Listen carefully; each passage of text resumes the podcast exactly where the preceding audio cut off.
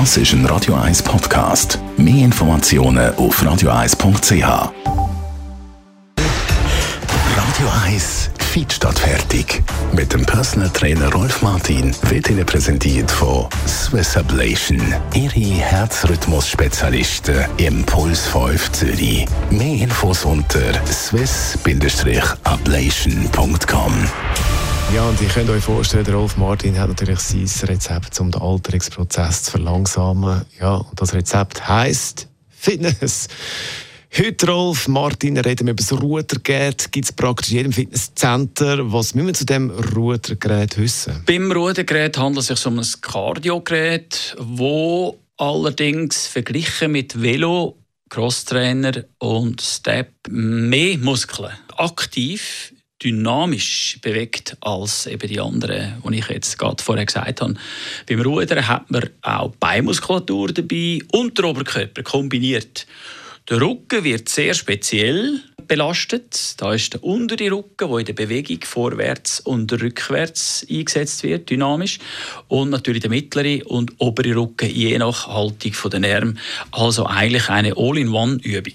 Du hast gesagt, das ist ein Kardiogerät, aber eben auch gut für die Muskulatur. Genau, weil äh, zum Beispiel auf dem Velo haben wir ja noch Beine, die sich drehen, ein bisschen im Kreis herum.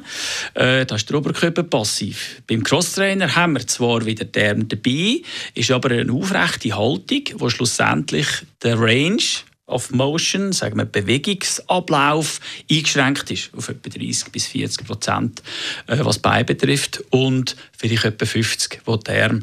Äh, dann haben wir das Laufband, wo natürlich auch noch Bein ist, äh, wo trainiert wird und eine Stegenmaschine auch nur Bein. So haben wir mit dem Rudergerät also, wo ein wichtiger, ein sehr schwacher Bereich in der heutigen westlich zivilisierten äh, Welt, nämlich der untere Rücken, mittlere und obere Rücken mit einbezieht und eine aufrechte Haltung garantiert. Wie würdest du das Rudergerät einsetzen im Trainingsablauf, also am Anfang zum Aufwärmen, oder würdest du das anders machen? Das kann sowohl als auch als Warm-up äh, mit einbezogen werden, fünf Minuten rudern, wenn es frei ist dann.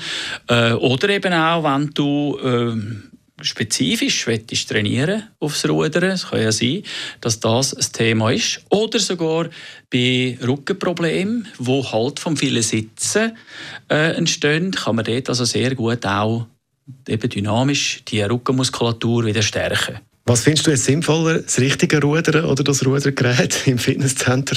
Richtig Rudern äh, ist ein bisschen komplexer. Also das äh, Rudergerät im Fitnesscenter ist ein bisschen einfacher zu bedienen.